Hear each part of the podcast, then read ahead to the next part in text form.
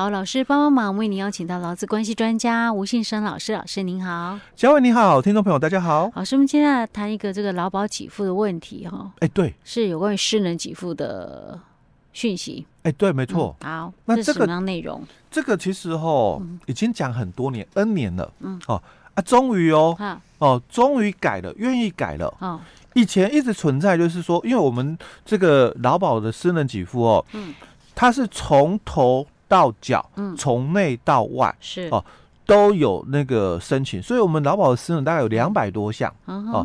那当然包含了疾病跟意外哦，所以总共加起来有两百多项。那总共有十五级是哦。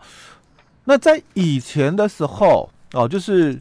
在劳保的这个私能给付了哦，嗯，它就有一个就是说生殖器的生殖器，对，生殖器的这个、嗯、这个私能给付哦。哦那假如是男生，嗯。哦，你你如果是男生的话，嗯、你你就算是那个六十岁哦，嗯、因为我们劳保啊以前的规定然后六、嗯、就是劳保只能到六十，后来改六十五嘛哦。嗯、好了，那我们假设了哦。嗯我我不要讲说六十岁哦，啊、我讲五十五岁好了好。哦。那这个是男性哦，嗯，哦，他如果是五十五岁哦，哦，嗯、那因为生殖器哦有遗存这个显著的一个失能，嗯，哦，或者是有这个缺损，嗯，哦，那他、哦、就可以来申请劳保的这个失能的一个给付。哦，是哦，所以他不管是生病或意外吗？哎，对，但我我刚刚特别强调是啊。假如五十五岁哦，或六十岁好了，因为现在劳保也就是最高可以投保到六十五岁了嘛哦。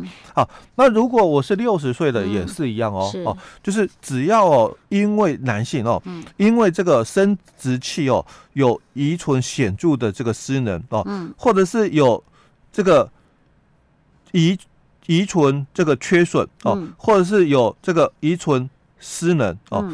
那他都可以来申请哦，劳保的这个失能给付十一级、十二级或者是十三级。是老师，我问一个问题，嗯，所以他这个所谓的呃这个生殖器的遗存缺损者部分，他不限定说他是不能生小孩的意思，对不对？所以我刚刚讲的是男生，哦。嗯哦，男生哦，对，我们现在讲的是男生哦，哈，五十五岁，嗯，六十岁是。六十五岁哦，嗯，都一样没有关系哦，是。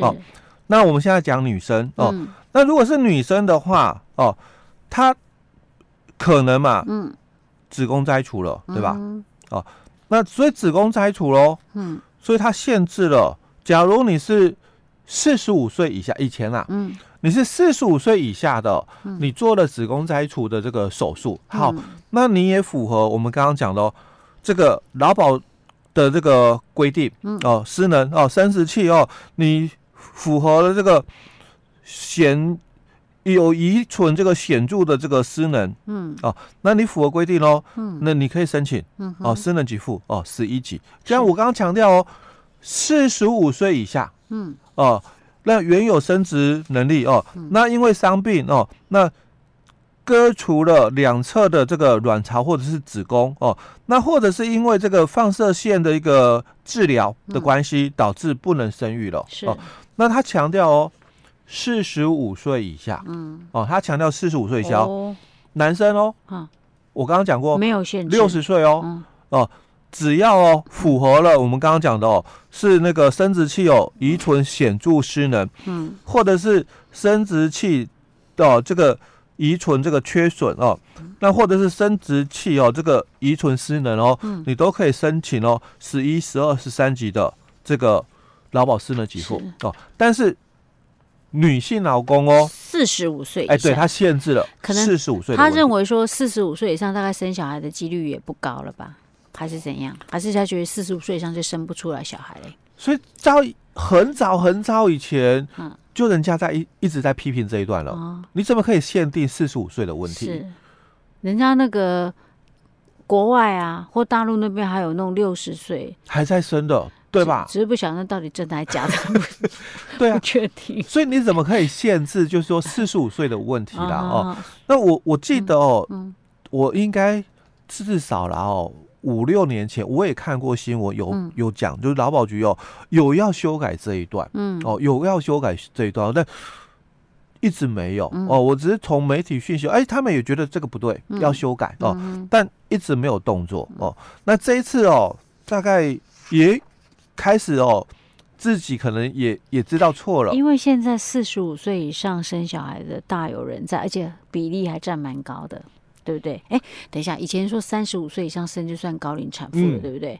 是不是就要做那个什么羊膜穿刺？是三十五岁吗？对，三十五岁。好。可是现在因为大家都晚婚呐、啊，对，所以我晚一点生小孩的几率比较高。大家现在医学比较进步，嗯、那种治疗不孕症的，其实呃，就是就算年纪稍微大一点也有啦，嗯、对不对？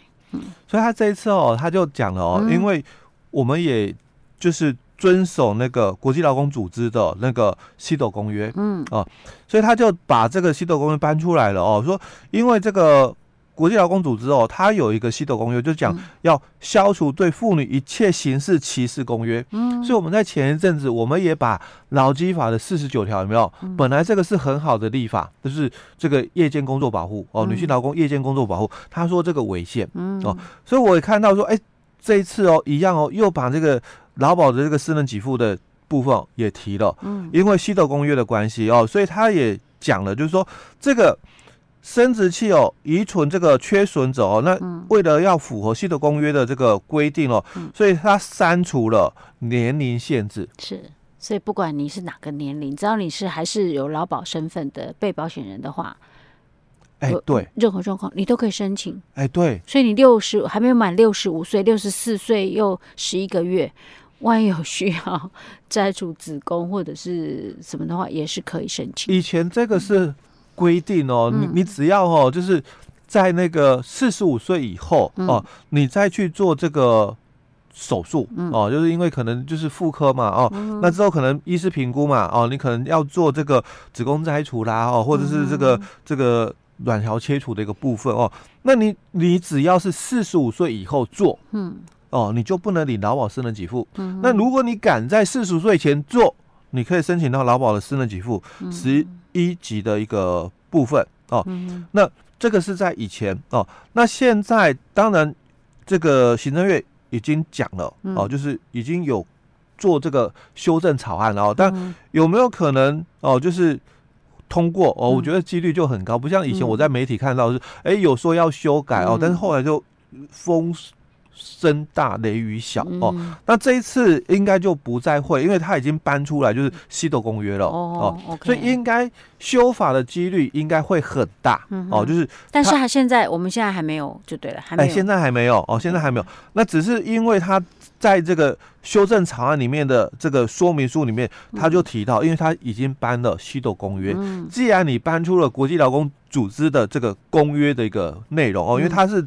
这个公约就是要来消除一切对妇女的这个歧视的一个公约哦。嗯、那既然自己就搬了这个公约，那因为我们当初也是有这个公约的一个约束力，所以才把那个劳基法的这个四十九条哦，就是是妇女夜间工作的那个部分。哦，也说这个违宪，所以应该没有问题了。所以这个应该没有问题了哦，就是只是看他什么时候会可以开始适用实施，对实施的时间点哦，那应该。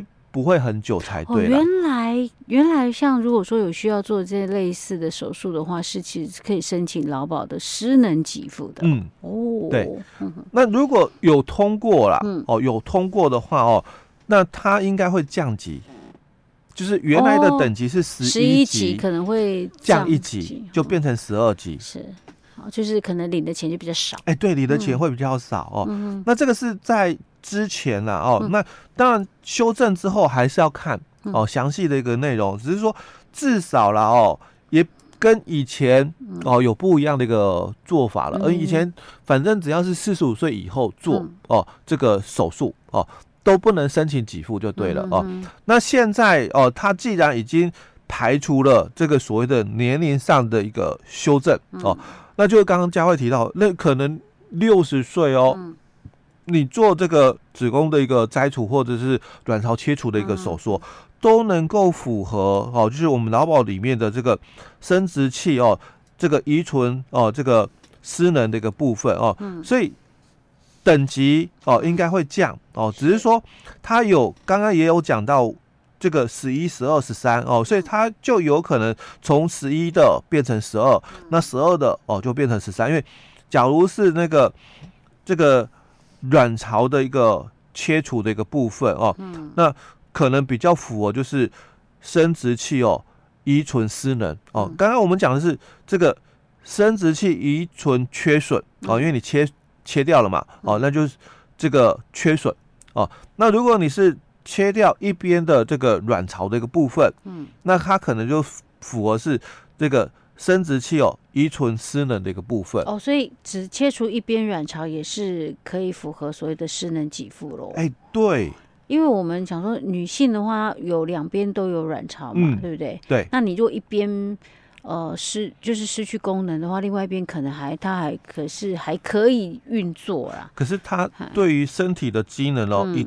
嗯有一定程度的一个损伤，所以是可以列为失能给付。对，所以它的一个标准就对。它强调的是遗存失能、嗯、哦，那并不是说显著失能的一个部分，因为它遗存嘛，还有存在啊，对不对？对，单侧还存在的话，其实也是可以申请失能给付。对，OK。那其实如果我们听众朋友有兴趣哦，当然你就可以去看一下这个劳保的这个。